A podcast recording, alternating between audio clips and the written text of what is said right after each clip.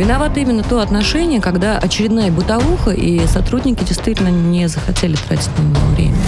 Вопрос пофигизма, тотального да. пофигизма к исполнению своих обязанностей. Да, да. И надо, чтобы каленым железом прям отпечаталось у них, что бить нельзя, пытать нельзя. Ева, если каленым железом бить нельзя, это тоже Нет, я имею в виду Программа «Правозащитники».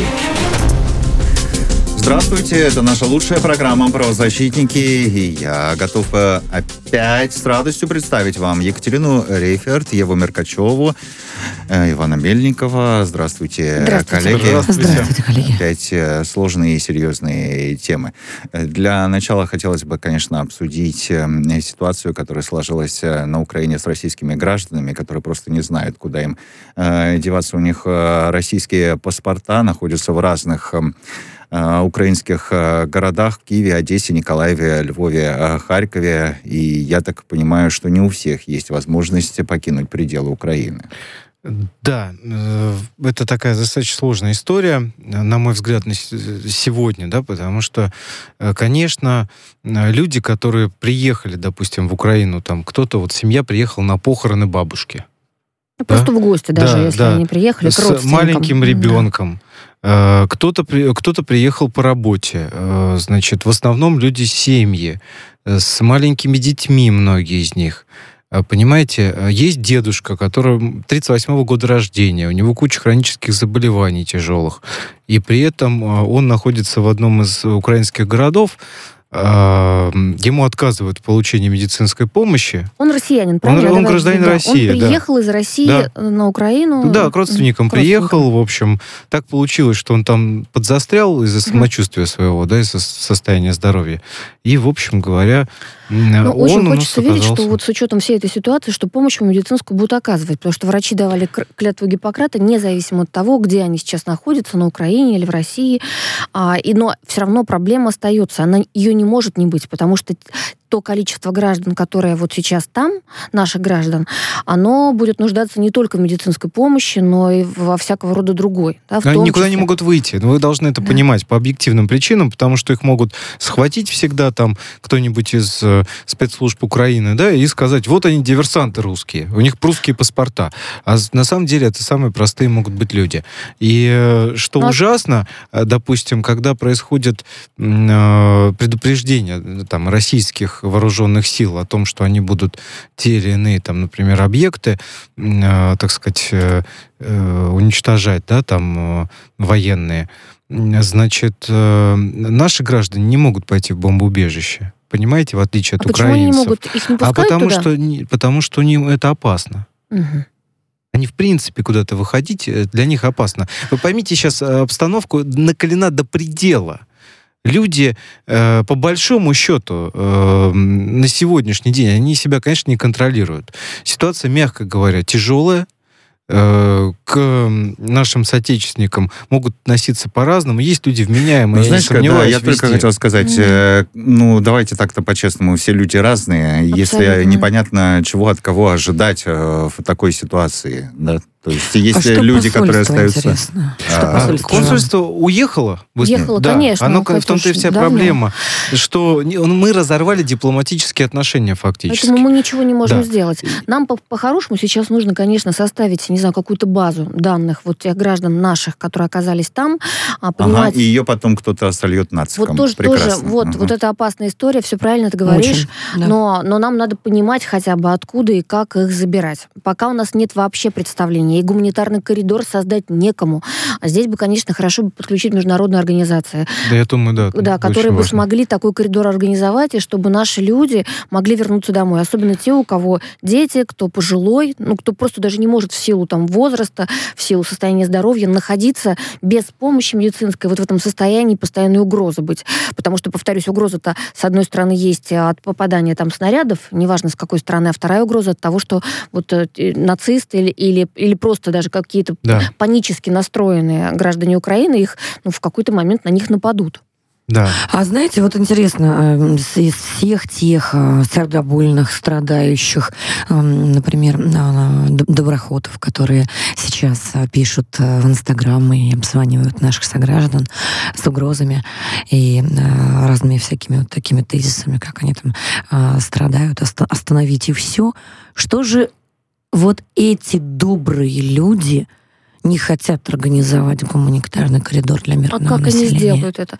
Катюша, я думаю, что многие Подожди хотели бы... Нас призывают просить. Так давайте, давайте попросим вместе.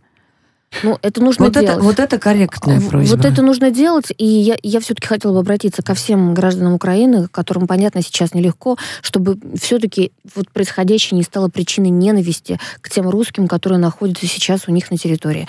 Но не забывать, что мы все-таки должны взращивать себе человека в люб... при любых обстоятельствах. И я, слава богу, знаю огромное количество украинцев, которые даже стараются оберегать сейчас вот наших граждан, понимая, что им может угрожать опасность и который делится с ними Ева, тем, тем куском давайте... хлеба, который есть. Абсолютно точно. Э, присоединим к нашей беседе член ОНК Московской области Екатерина Сажнева сейчас э, с нами на прямой связи. Здравствуйте, Екатерина. Екатерина, приветствую. Катюш, привет. Здравствуйте, да, здравствуйте. И у нас есть несколько вопросов, и первый у Ивана, конечно. Да, Екатерин, э, на самом деле, вот Екатерина один из тех людей, которые самыми первыми эту тему подняли у нас. Она помимо этого еще журналист. Э, более того, журналист очень опытный и в в том числе была во многих горячих точках э, в свое время и понимает, насколько тяжелая вообще обстановка и ситуация сейчас, в которой находятся наши соотечественники. Екатерин, э, у меня, конечно, вот по, я сейчас написал обращение к министру иностранных дел, к, Лав, к Сергею Лаврову э, по поводу наших соотечественников. Э, там набралось уже несколько десятков граждан наших. Э, их, возможно, сейчас целые, ну, то есть сотни. Вот э, Екатерина мне присылает периодически новые новых людей, эм, которые там появляются у нас в разных областях. Э, может быть, что-то сдвинулось с мертвой точки? Э, есть какие-то новости? Нет, к сожалению, новость только печальная, да. То есть я буквально сегодня была на связи с парнем, который там, за ним 20 человек в Киеве находится, да, они находятся сейчас просто в положении не выйти на улицу потому что там есть мужчины, которые спокойно работали три года в Киеве, да, то есть они, а сейчас они мужчины, русские с российскими паспортами. К сожалению, они даже больше сказали, что не надо связывать нас с российскими журналистами, потому что если, не дай бог, узнают, что мы общаемся, мы просто останемся без связи, мы будем вынуждены выключить телефоны. Они реально боятся, но там такая еще болезнь, понимаете, они очень ждали и ждут, что им помогут со стороны государства. Да, то есть первые люди, которые обратились ко мне, они действительно обратились, чтобы как-то можно связаться там, с нашими представителями власти. Я написала Марии Захаровой, но она видела мое сообщение личное, да, но она никак, к сожалению, не отреагировала. И вот сейчас люди, там э, дети есть, дети от, совместных браков. Вот там женщина, она уже развелась, она россиянка, у нее 7-летний ребенок э, украинец, отца нет, да, а выехать она даже не может. Она даже боится, то есть... Потому она с русским она... паспортом. Надо объяснять. Да, она с русским паспортом, он украинец, да, и мальчик. Она говорит, я не знаю, как, как мне разорваться, мужа нет. Нет э, разрешения на выезд, а у них, я так поняла, что должно быть еще и разрешение. И она говорит, я не знаю, куда мне в Львов ехать. Но меня, если ребенка выпустят на территорию Польши, допустим, да, как маленького украинца, да. то ей-то что делать? Вот как ей разорваться? Это просто по-живому рвать по сердцу, понимаете? Потому что семьи общие, все, все вместе, да, там вот э, и они действительно не знают, как им поступать. И когда говорят, что вот да, есть там врачи, которые будут спасать, все, равно спасать. Ну да, но когда такое острое состояние, острая фаза конфликта, никто не выясняет. Бьют, к сожалению, по, по паспорту, а не потому, как думают, по людям просто это все будет. Вот это самое ужасное, потому что они просто, они уже не написали, что на четвертый или на пятый день, вот ребята из Киева написали, что у нас, говорит, такая апатия, нам вообще уже все равно, нам украинцы еду приносят. Вот, потому что мы боимся выйти даже в магазин из-за того, что может быть проверка. И говорят, ну нам уже, мы даже бояться устали. Ну, я объясню сейчас. Ситуация такая в, на Украине, когда ходят специальные патрули, э, введены там комендантские часы, они просто с автоматами, люди вооруженные, непонятно, не, не имеющие отношения даже к органам правопорядка, э, да, то есть вообще просто с автоматами. Автоматы и типа, раздали, да, просто передергивают, подряд, а, иди, да. иди сюда, э, паспорт показывай. Паспорта нет, значит, там схватили, скрутили. Э, есть кадры уже и попадают видео, где просто стреляют в человека, да, из каких-то опасений. Убили недавно гражданина Израиля, э, потому что он был Да, похож на кавказца. Пытался выехать, да. П- Понимаете, ситуация в чем? А, Российская армия на сегодняшний день дает гуманитарный коридор э, гражданам Украины, но там стоят же э, украинские блокпосты. То есть вот наши через него не могут выйти. В этом вся проблема. Есть опасность того, что наши граждан просто, ну, э, ни за что, ни про что могут прибить. Но я обращу внимание, не все мирные граждане, абсолютно мирные. У нас э, э, сегодня огромное количество украинцев на территории Российской Федерации до сих пор осталось. Мы их не трогаем несмотря на все происходящее, да, и было бы это странным, если бы мы это делали. Я понимаю настроение, но никто из этих людей не виноват э, в военных действиях. Э, там много женщин с детьми, значит, э, там Екатерина, семьи. расскажите нам, пожалуйста, вы как член ОНК Московской области, расскажите, вы какой выход видели бы? Я понимаю, что вы написали э, Захаровой, да, попытались решить, да, эту Да, проблему. вот у нас, так как люди понимают, что спасение утопающих может быть и в их собственных руках, они сами какие-то вот темы придумывают, и они говорят, что, конечно, если какие-то а, гуманитарные миссии не присоединившихся стран, да, там каких-то стран а, могут сделать этот гуманитарный коридор и обеспечить безопасность, вот, а, то, возможно, это был бы выход, потому что другого выхода в данной ситуации, если не вмешается государство, они не видят. Вот. Ну, какие-то мелкие такие вещи, да, они рассказывают, что надо пере- перемещаться ближе там все-таки к к границе, там, не знаю, того же, той же Белоруссии, если это возможно, да, не привлекать к себе внимание, потому что внешне все похожи. Ну, это такие мелкие схемы, а большие, что это должны подключиться все-таки государственные органы, либо какие-то гуманитарные миссии других стран, именно по вывозу вот своих граждан, потому что, как мне с горечью сказал, да, вот парень, который сидит в Киеве, он говорит, ну, понимаете, что вот там э, Ростуризм, все остальные, изо всех стран европейских россиян сейчас будут э, эвакуационные рейсы вывозить, а мы, говорит, даже не входим, мы, находясь в самом эпицентре э, спецоперации, событий, мы даже не входим в этот список тех, кого надо спасать. Вот это самое страшное. Там десятки тысяч. Если я знаю уже больше 40 человек, одна, да, то я думаю, что там десятки тысяч россиян. И они въезжали, даже 24 февраля впускали в гости. Вот девушка одна там поехала к подруге, ее впустили. Вот такая ситуация. Екатерина, мы благодарим вас за участие Да, в нашей спасибо, программе. Спасибо. спасибо. вам. Екатерина Стажнева, член ОНК Московской области, была с нами на прямой связи. Такая сейчас а, почти неразрешимая ситуация. Мы продолжаем обсуждать все, что связано с этими событиями вокруг Украины, э, России. Ева, по поводу экстрадиции граждан Украины из России по запросу правоохранителей по политическим э, делам. Вот э, такая Да, тема у нас Смотрите, сейчас. тема на самом деле даже более, я бы сказала, широкая. А Мы должны понимать, что на самом деле между Россией и Украиной было соглашение. Оно соответствовало конвенции о передаче осужденных, о передаче заключенных, а конвенции еще от 1983 года.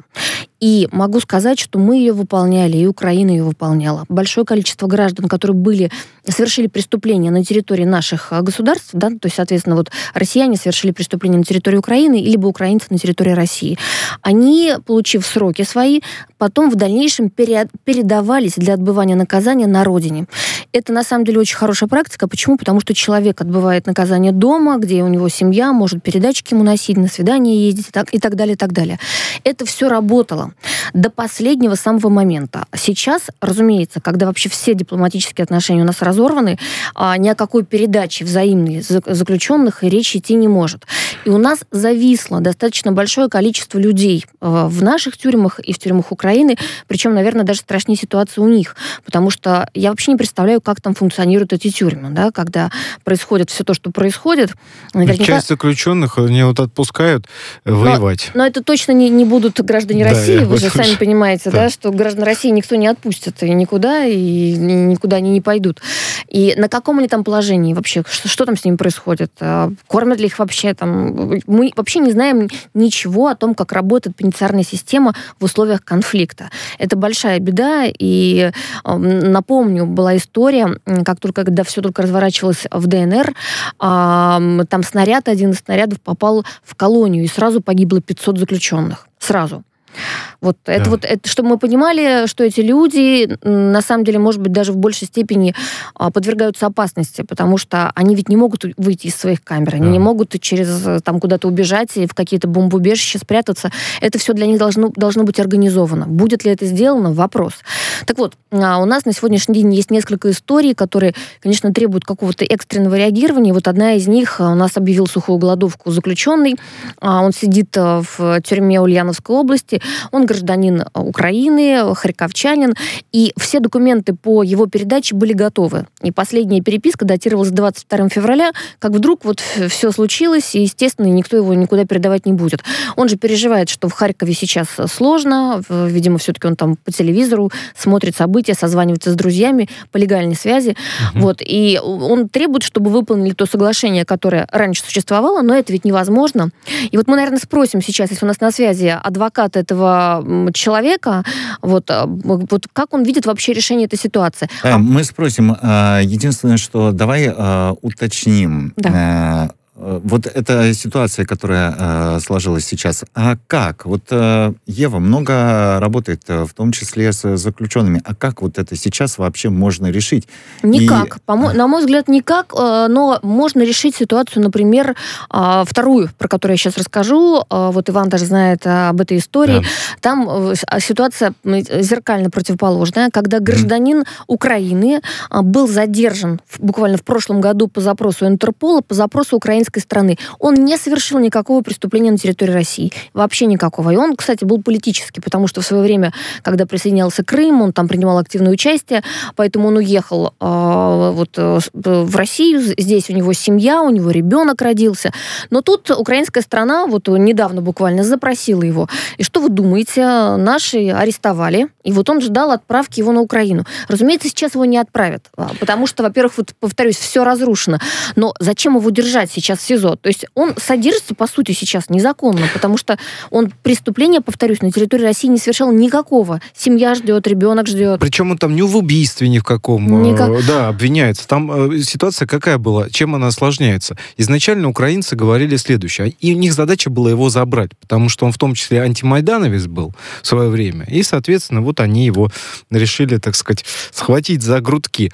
Все ему угрожали, пытались его выдернуть из России. Он, естественно, никуда не ехал направили запрос об экстрадиции, придумали какую-то нелепую причину, Угон самолета придумали. Изначально, да. да. Это На, нашей громко. прокуратуре, вот, смотрите, у нас тут угонщик самолета.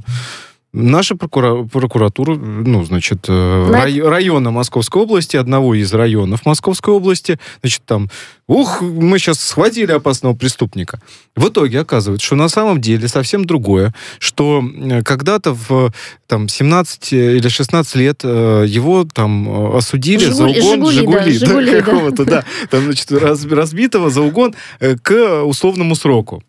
И типа он уехал за месяц подчеркиваю, секундочку, до окончания этого условного срока в Россию.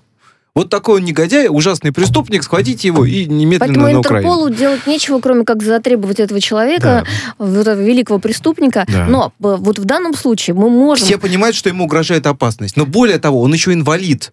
Да. Он инвалид, у него один глаз у этого парня. Значит, э, ему необходимо лечение. Э, но наши, несмотря на всю опасность, которая существует, и на все запросы, которые пишет он о предоставлении политического убежища, вместо того, чтобы его, э, так сказать, э, все-таки оставить Мне здесь... кажется, очень понятно. Потому да, что ситуация. закон говорит, нельзя Давайте выдавать. сейчас, э, как да. мы хотели, поговорим с адвокатом. Да, Иван Сидоров. Э, адвокат коллегии «Бастион защиты», сейчас с нами на прямой связи. Здравствуйте. Здравствуйте, Иван Северович. Здравствуй, Ваня. А, здравствуйте, коллеги. Здравствуйте. Иван. Иван, вообще, вот смотри, э, мы здесь обсудили две ситуации с двумя заключенными, и если по второй ситуации мы видим решение, и мы сейчас обращаемся к российским властям, чтобы этого человека выпустили, потому что он не совершил Дали никакого... ему политическое убежище. Ну и вообще он не совершил никакого преступления на территории России, пусть выйдет и будет с семьей и с ребенком. То в ситуации с гражданином Украины, который находится в тюрьме Ульяновской области, я решения не вижу никакого.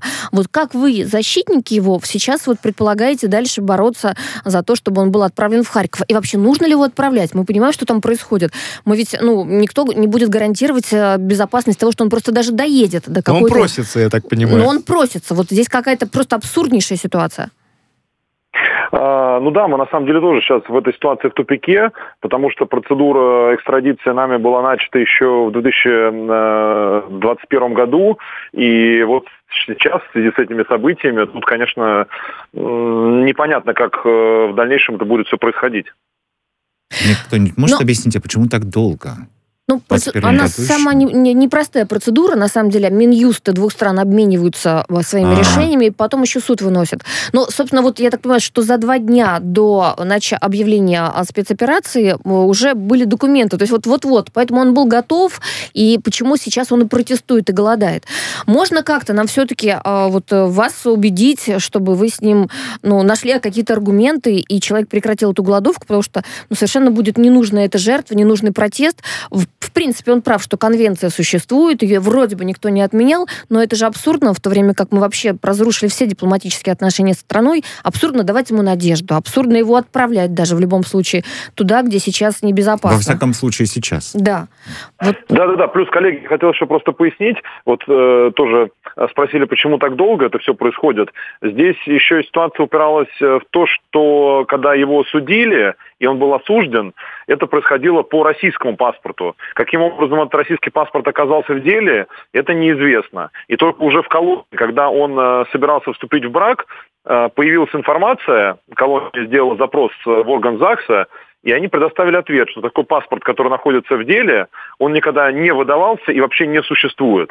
Далее родственниками и мной были предоставлены администрации документы а, его как гражданина Украины, жителя Харькова, и также свидетельство о рождении имеется, это все есть у колонии, и они, честно говоря, растерялись. То есть они не понимали до этого, почему он а, говорил им про свое украинское гражданство, когда везде в деле, во всех э, материалах, а, в личной карточке информация только о том, что он гражданин России. Ну, на самом деле, могу сказать, как я себе это представляю. Очень хотелось следствию, конечно, осудить поскорее. И я думаю, что ему сделали этот паспорт. И паспорт, на самом Дали деле... гражданство. Да, условное гражданство. Но это вот на фокус, на который идет следствие, когда ему очень нужно кого-то кого-то все-таки посадить.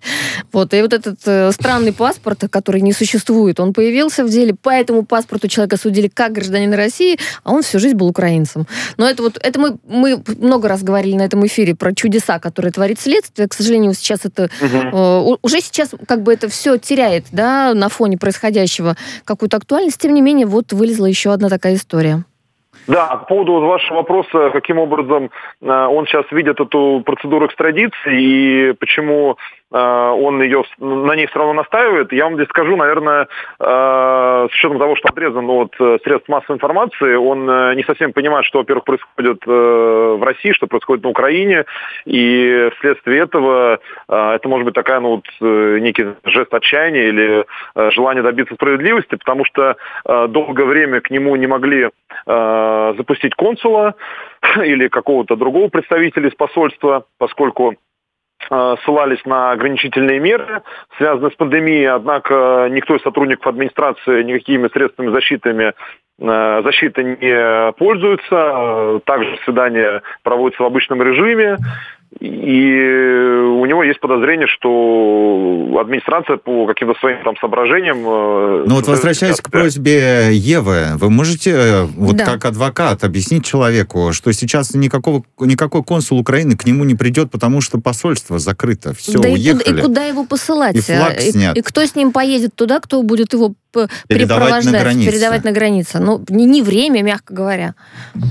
Ну, смотрите, да, сейчас вот он, когда выражал, э, когда объявил голодовку, главное его требование было то, что он э, требует увидеть э, как раз Еву Михайловну, нашу любимую, либо Андрея Бабушкина. Ева Михайловна, мне кажется, ответ очевиден просто. Просто, просто вот так, да? Без вас ничего вот, не вот, решится. Вот, вот, вот только, говорит, три человека. Если я их не увижу, ну, что Я не сниму голодовку.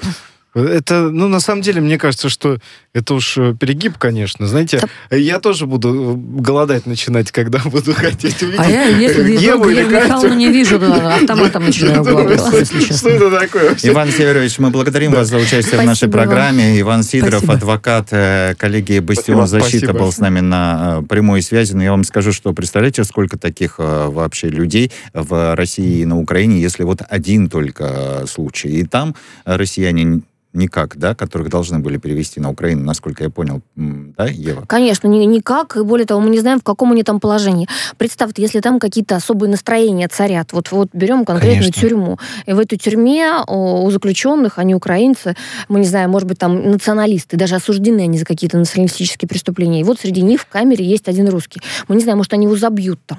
Мы вообще не понимаем, что там с нашими гражданами. У нас нет никакой связи, абсолютно. Это, в общем, катастрофа, гуманитарная катастрофа.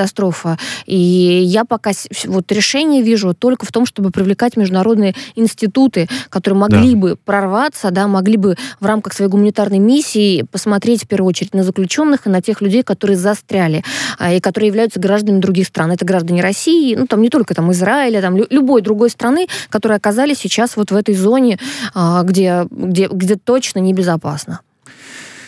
Да. Мы продолжим сразу после выпуска новостей. Это программа «Правозащитники» с нашими постоянными ведущими Ев- Евой Меркачевой, Екатериной Рейферт, э, Иваном Мельниковым. Через три минуты продолжим.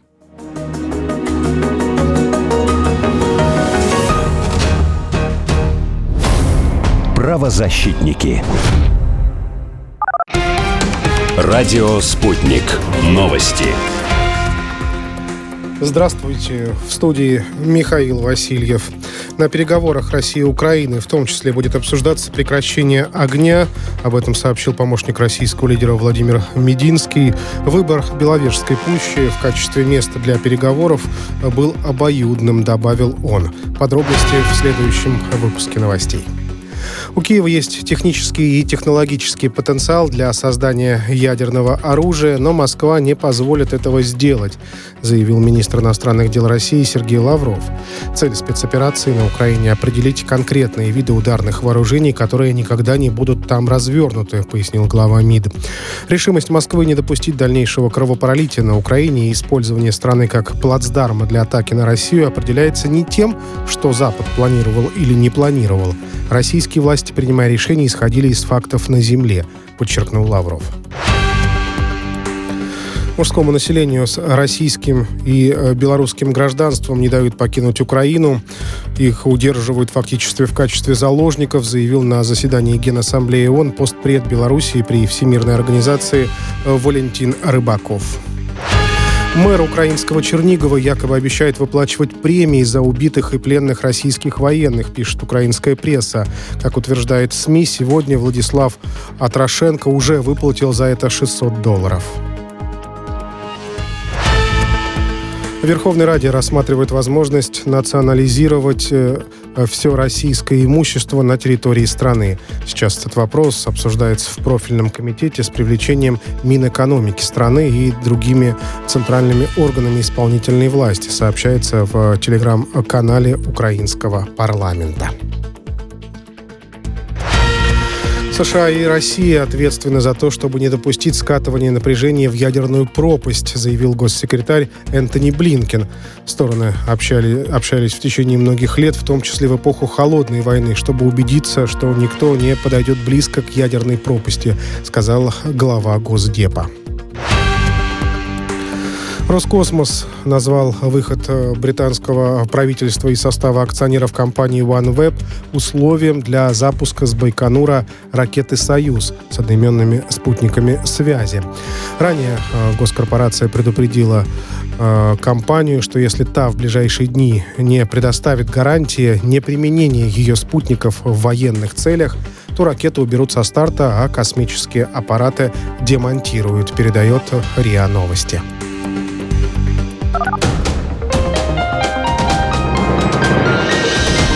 Следующий выпуск новостей на радио «Спутник» через полчаса.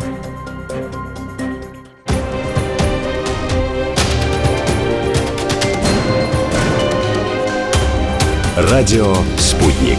Говорим то, о чем другие молчат. Виновато именно то отношение, когда очередная бытовуха, и сотрудники действительно не захотели тратить на него время. Потому что Вопрос пофигизма, отношения- тотального да, пофигизма к гораздо исполнению своих Да, обязанностей. да. И надо, чтобы каленым железом прям отпечаталось у них, что бить нельзя, пытать нельзя. Надо Ева, власть- если каленым железом бить нельзя, это тоже не Нет, я имею в виду. Программа «Правозащитники».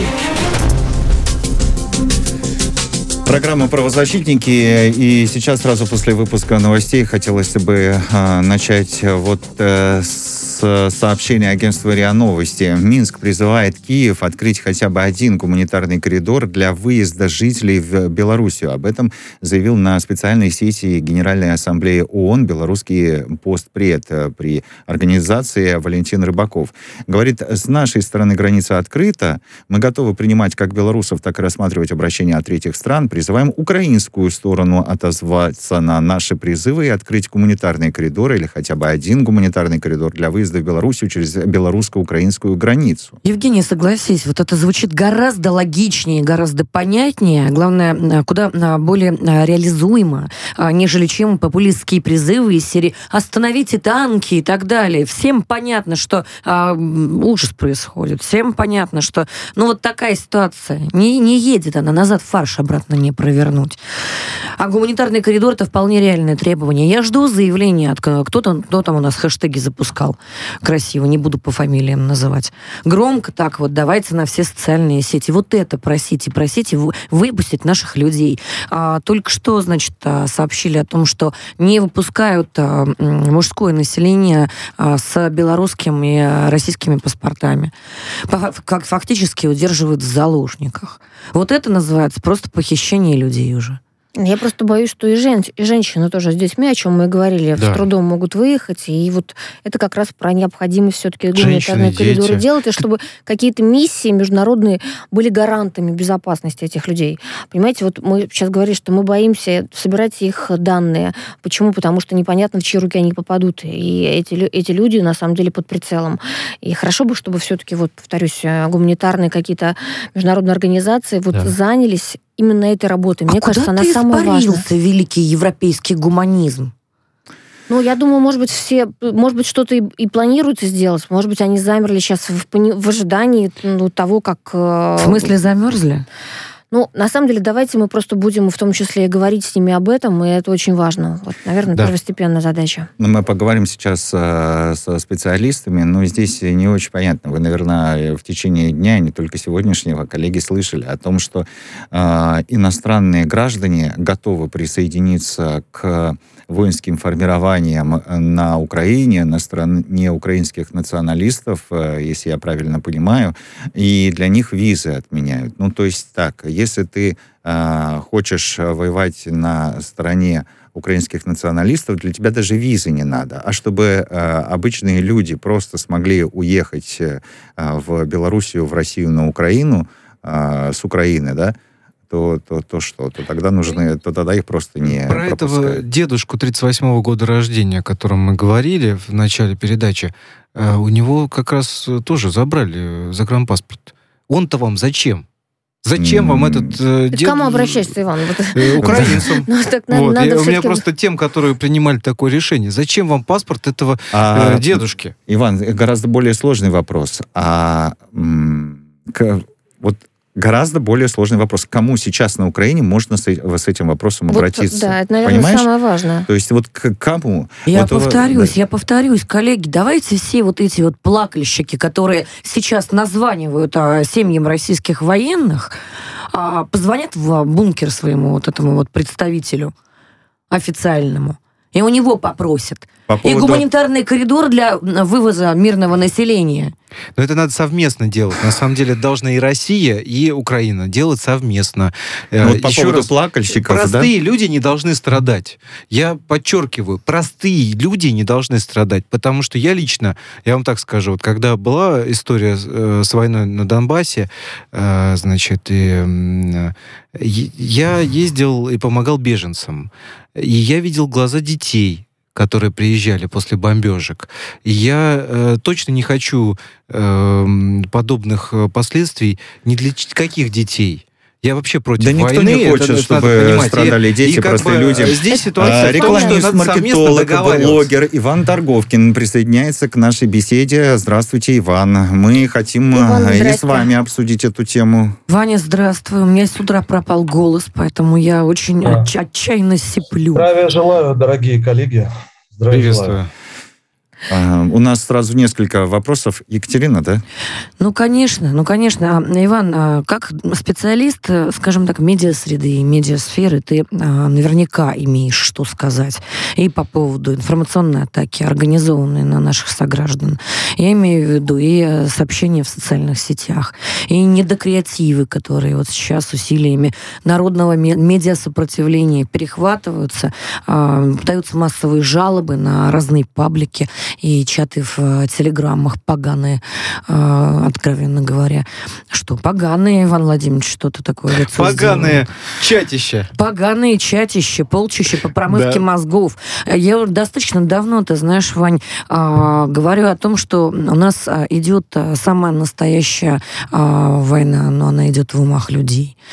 И происходит это много лет. И сейчас это действительно прямой доступ в мозг через социальные сети. Это попытка просто этот мозг захватить. Обычных граждан, которые и так не в лучшем состоянии. И мы бодримся, и мы сопротивляемся. Вань, расскажи нам об этом. Я знаю, что наш а, коллега Роман Алехин вот даже штаб создал по этому поводу.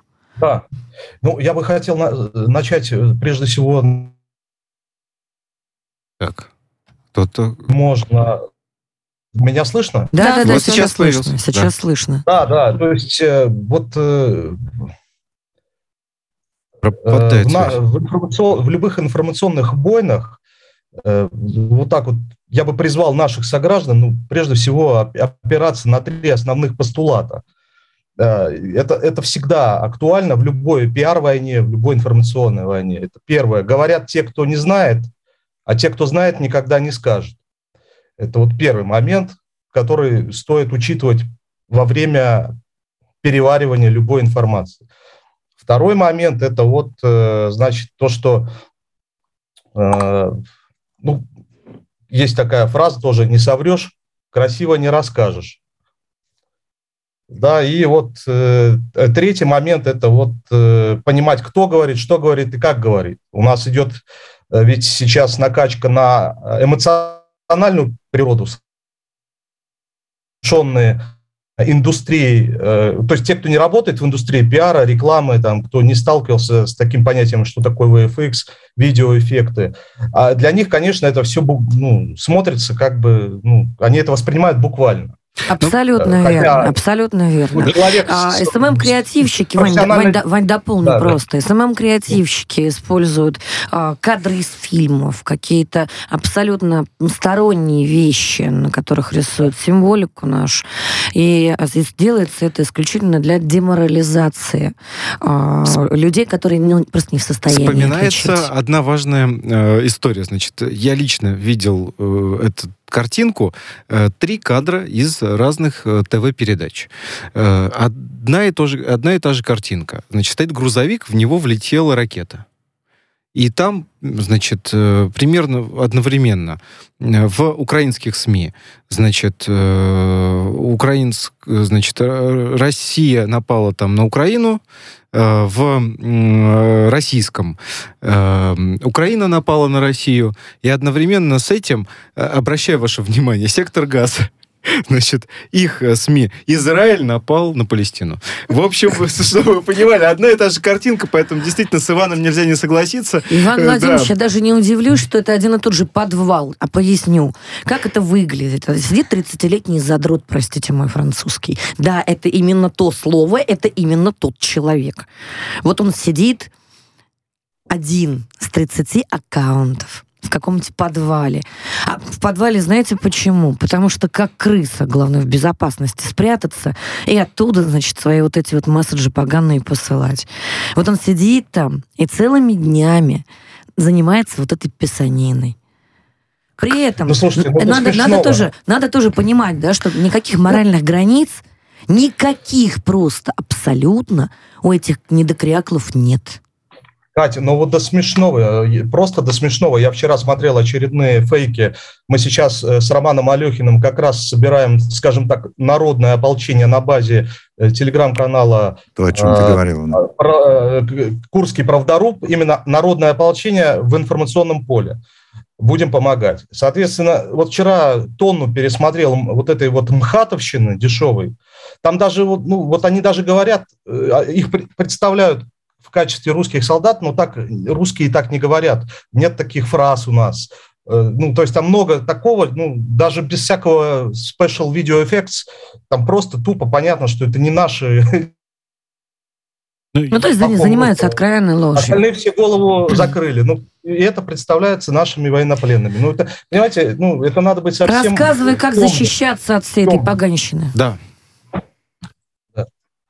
А, как, э, так вот, э, значит... Ну, три если, столпа. ну, человек... Три столпа, это, это столпа. понятно. А вот Да, столпа. все-таки как у специалиста, вот э, э, как различить, как отличить фейк э, от э, э, не фейка? Вот что не такое? Ну, во-первых, э, я еще раз говорю, тут нет такого э, рецепта, чтобы прям вот, вот делайте так.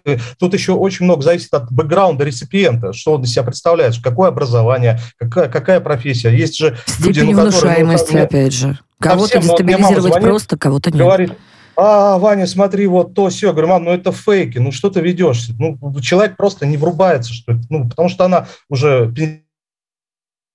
И не специальные только, видео- и не только мамы. Да. Так что не верьте во всякие онлайн-казино, э, значит, э, в якобы специальные программы «Газпрома», которые вам э, при- придумывают, и во всевозможные новости, которые, э, к сожалению, многочисленные бывают, э, постят, ну, мягко говоря, странные, да, картинки. Все-таки проверяйте верно, информацию. абсолютно верно. Есть Знаете, официальные источники.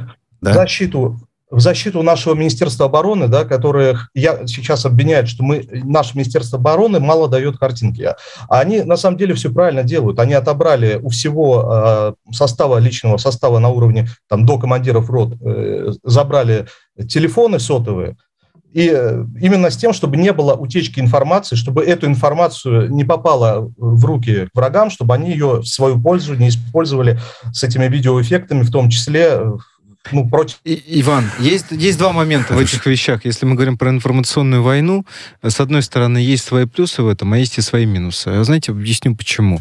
Чем более вы открыты, чем, тем больше вам доверяют люди. И это очень чувствуется. И это вот та же самая история, Ева не даст соврать, да, с тюрьмами. Вот когда тюрьм, э, мы приходим туда, мы там проверяем, мы приходим с журналистами, еще что-то, да, по-другому совершенно себя ведут сами э, сотрудники, люди, у них э, спадают шоры, потому что они видят реальную картинку зачастую, что там происходит. Бывают и плохие вещи, это никто не говорит, что все хорошо, да, я просто говорю, но люди больше доверяют, начинают доверять э, там тому или иному органу государственной власти, в частности, там, Федеральной службе исполнения наказания, в какой-то момент с их программами открытости это давало реально, э, ну, извините, другое, другая была абсолютно картинка восприятия. Потом они все закрылись, и там начали творить, мы с вами, с вами видим последние картинки, э, да, с пытками, еще с чем-то и так далее. Хорошего не видно. Вот, поэтому здесь ситуация такая. Надо не забывать все-таки про, э, про то, что надо быть э, в информационной Ну, есть, войне, на- есть- надо есть иметь способы, определенную есть картинку. способы, и они достаточно хороши на самом деле.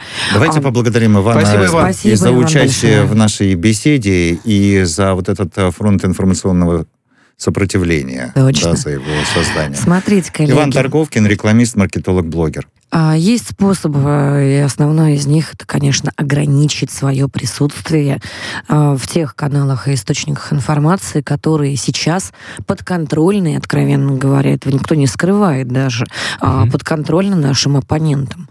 Наши оппоненты это далеко не Украина и не господин Зеленский. Наши оппоненты это фокус а, там, с Цукербергом и а, прочими, значит, интересантами залезть вам в голову. И уже не за копеечкой. Поэтому, пожалуйста, ограничьте время пребывания в сети. Да, Выбер, пока смотрите выберите, нас в YouTube, пока, пока еще YouTube работает. Пока нас еще показывают. Да. Выберите, пожалуйста, 3-4 источника, которым вы доверяете, которым вы верите. Это могут быть а, люди, то есть персоны, это могут быть, а, опять же, наши а, радиостанции и, и то YouTube, который все еще показывает пока что нас. Слушайте радио «Спутник».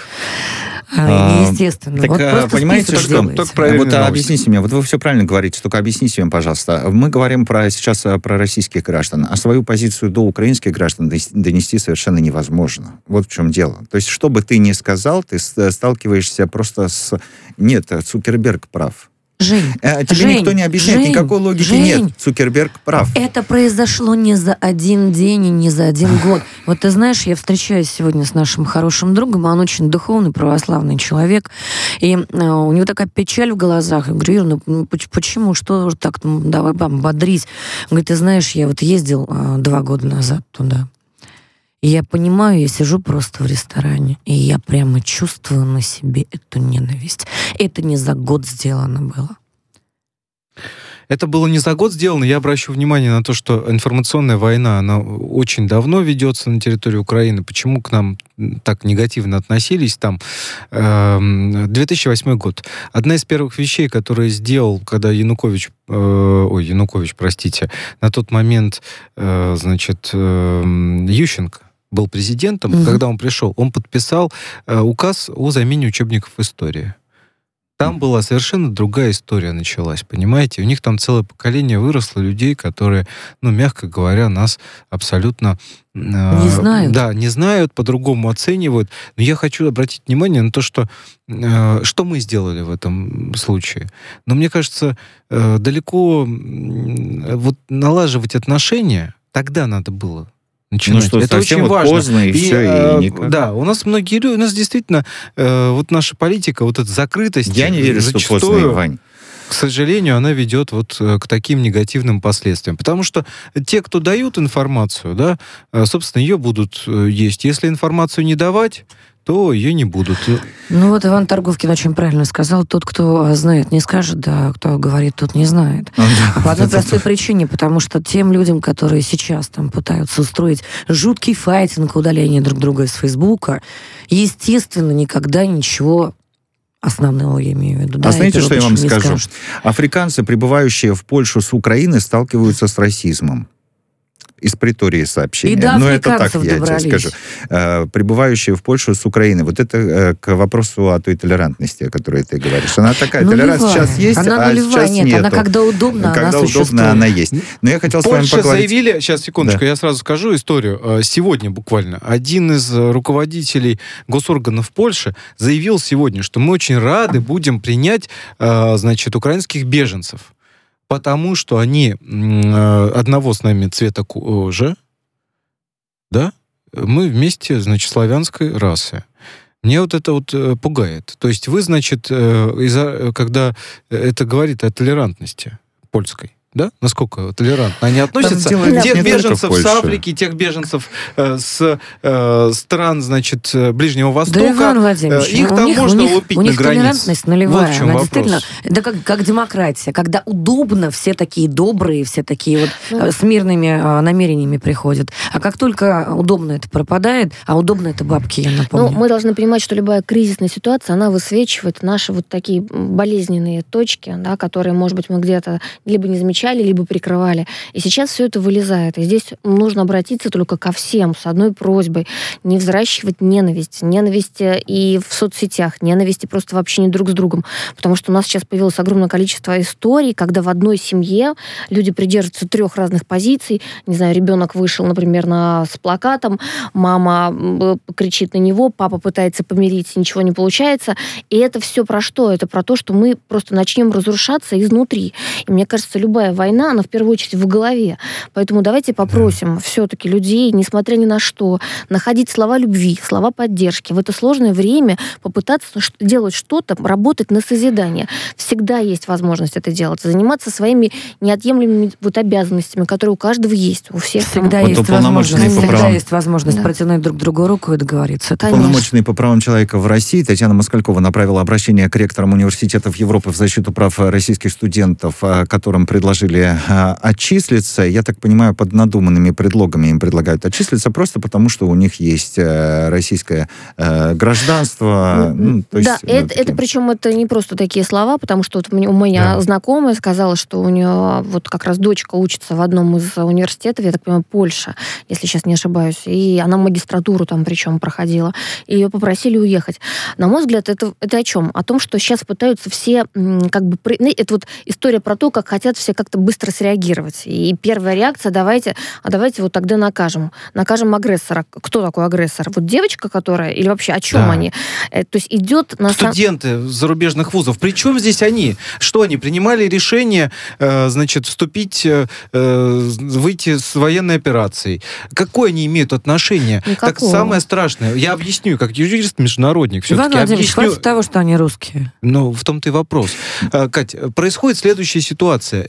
Просто ну, мягко говоря, э, это, еще мы вернемся к этому, и не раз, я вас уверяю. У нас что делают сейчас? Э, несмотря на конституции тех стран, собственно, да, э, где четко прописано, что нельзя по национальному, по расовому, э, по признаку гражданства людей делить. Вань, вот давай сейчас послушаем, что по, про эти принципы нам скажет выпускник МФТИ 93 -го года Дмитрий Околокулак, сейчас на прямой связи да, да, с нашей есть. студией. Да, Дима, Дмитрий. привет. Приветствую. Дима, привет. Да, добрый день. А скажи, пожалуйста, мы знаем вот очень хорошо, что выпускники МФТИ это сейчас значительная часть той же самой Кремниевой долины. Это айтишники, это коммерсанты, опять же. А почему, как ты считаешь, физтех наш оказался в санкционном пакете? Что там происходит действительно с нашими студентами? К чему это приведет? Скажи, пожалуйста. А, ну, для нас это тоже было очень большое удивление, то, что мы там оказались.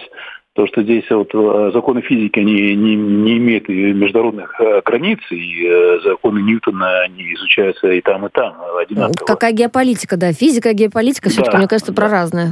Да. И, еще один момент в том, что у нас вот в последнее время очень сильно увеличилось количество иностранных студентов угу. которая имеет, понимает качество нашего образования, качество Э, которое мы им э, даем. И, соответственно, это количество неуклонно растет.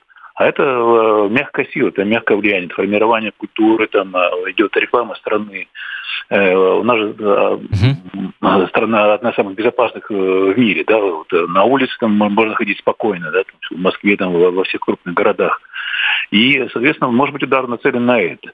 И, э, э, да, простите, у меня вопрос какой. Наверняка вы, как э, человек все-таки из IT-сферы, вы общаетесь со многими, кто живет за рубежом. Начались ли, какие конкретно начались в отношении них, значит, эм, так сказать, признаки дискриминации? Да, признаки есть, потому что здесь я слышал от многих своих друзей в том, что вот им без объяснения причин обрубают хостинг. Фактически встает э, бизнес. Потому что из-за того, что это э, вот, русский паспорт.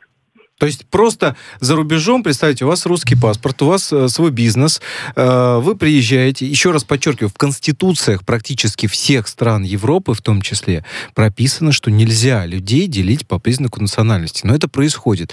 Ребята, э, более того, я вам хочу сказать страшнейшие вещи. Сейчас Ассоциация онкологов международная решила прекратить работу с Российской Федерацией. Э, Причем здесь онкобольные? Вы вообще себя как нормальные люди чувствуете? Вы врачи. Вы что вы творите? Э, значит, у нас по признакам, то есть у нас э, что-то что такое, дурдом творится. Вот я, например, э, да, в а своей... Вы, Михайловна говорит клятва Гиппократа. Вот да. она клятва их. У, у нас огромное стоит. количество людей в России и абсолютное большинство, давайте не будем, э, так сказать, ничего выдумывать, абсолютное большинство людей в России все против войны, абсолютно.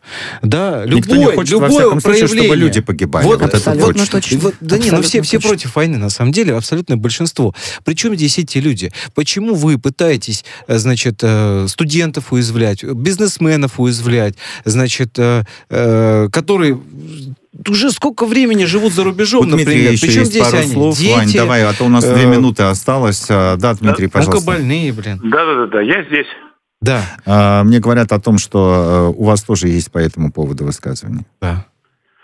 А, Ну, я вот э, действительно просто не понимаю, вот, э, почему образовательный процесс, да, студенты, которые должны э, вот, изучать там э, э, э, науки, фундаментальные науки, которые э, одинаковы во всем мире, они должны страдать.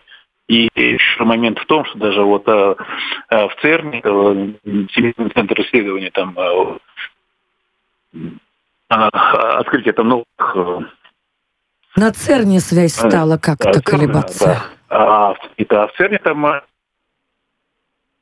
то есть в том числе вот э, открытие новых элементов, там очень много русских фамилий. Мгм. И вопрос, а вот, а как вот эти санкции повлияют на это? Разругаемся с ЦЕРНом? Ну, а вот кому будет от этого хуже? А могли бы чуть-чуть разъяснить э, А, ЦЕРН, про ЦЕРН? Это вот там, где андроны коллайдер. вот Да, вот э, Дмитрий Да, Около Кулак, выпускник МФТИ 93 Спасибо, Дим. года, был с нами на прямой э, связи. И, э, ну Надо что же, понимать просто, коллеги, что такое физтех, да? И он сейчас единственный, по-моему, вся страна знает, и вообще весь мир пакете. знает, что такое. Да. Это источник как раз-таки вот тех вот светлых а, голов, светлых идей а, для всего мира. То есть чем готовы пожертвовать еще людьми, умами, там, идеями новыми, развитием. А, Я бы хотела все-таки настоятельно порекомендовать всем, кто на текущий момент сфокусировал свое внимание на а, призывах а, разных, призывать к реальным вещам и поставить хэштег «гуманитарный коридор» у себя в соцсетях. Это была программа Правозащитники. Да. Радио «Спутник». Новости. Здравствуйте. В студии Михаил Васильев. На переговорах России и Украины в том числе будет обсуждаться прекращение огня. Об этом сообщил помощник российского лидера Владимир Мединский. Выбор Беловежской пущи в качестве места для переговоров был обоюдным, добавил он. Подробности в следующем выпуске новостей. У Киева есть технический и технологический потенциал для создания ядерного оружия, но Москва не позволит этого сделать, заявил министр иностранных дел России Сергей Лавров. Цель спецоперации на Украине – определить конкретные виды ударных вооружений, которые никогда не будут там развернуты, пояснил глава МИД. Решимость Москвы не допустить дальнейшего кровопролития на Украине и использование страны как плацдарма для атаки на Россию определяется не тем, что Запад планировал или не планировал. Российские власти, принимая решения, исходили из фактов на земле, подчеркнул Лавров. Мужскому населению с российским и э, белорусским гражданством не дают покинуть Украину. Их удерживают фактически в качестве заложников, заявил на заседании Генассамблеи ООН постпред Белоруссии при Всемирной организации э, Валентин Рыбаков. Мэр украинского Чернигова якобы обещает выплачивать премии за убитых и пленных российских военных, пишет украинская пресса. Как утверждает СМИ, сегодня Владислав Атрошенко уже выплатил за это 600 долларов. Верховный Ради рассматривает возможность национализировать э, все российское имущество на территории страны. Сейчас этот вопрос обсуждается в профильном комитете с привлечением Минэкономики страны и другими центральными органами исполнительной власти, сообщается в телеграм-канале украинского парламента. США и Россия ответственны за то, чтобы не допустить скатывания напряжения в ядерную пропасть, заявил госсекретарь Энтони Блинкен. Стороны общали, общались в течение многих лет, в том числе в эпоху Холодной войны, чтобы убедиться, что никто не подойдет близко к ядерной пропасти, сказал глава Госдепа. Роскосмос назвал выход э, британского правительства из состава акционеров компании OneWeb условием для запуска с Байконура ракеты «Союз» с одноименными спутниками связи. Ранее э, госкорпорация предупредила э, компанию, что если та в ближайшие дни не предоставит гарантии неприменения ее спутников в военных целях, то ракеты уберут со старта, а космические аппараты демонтируют, передает РИА Новости.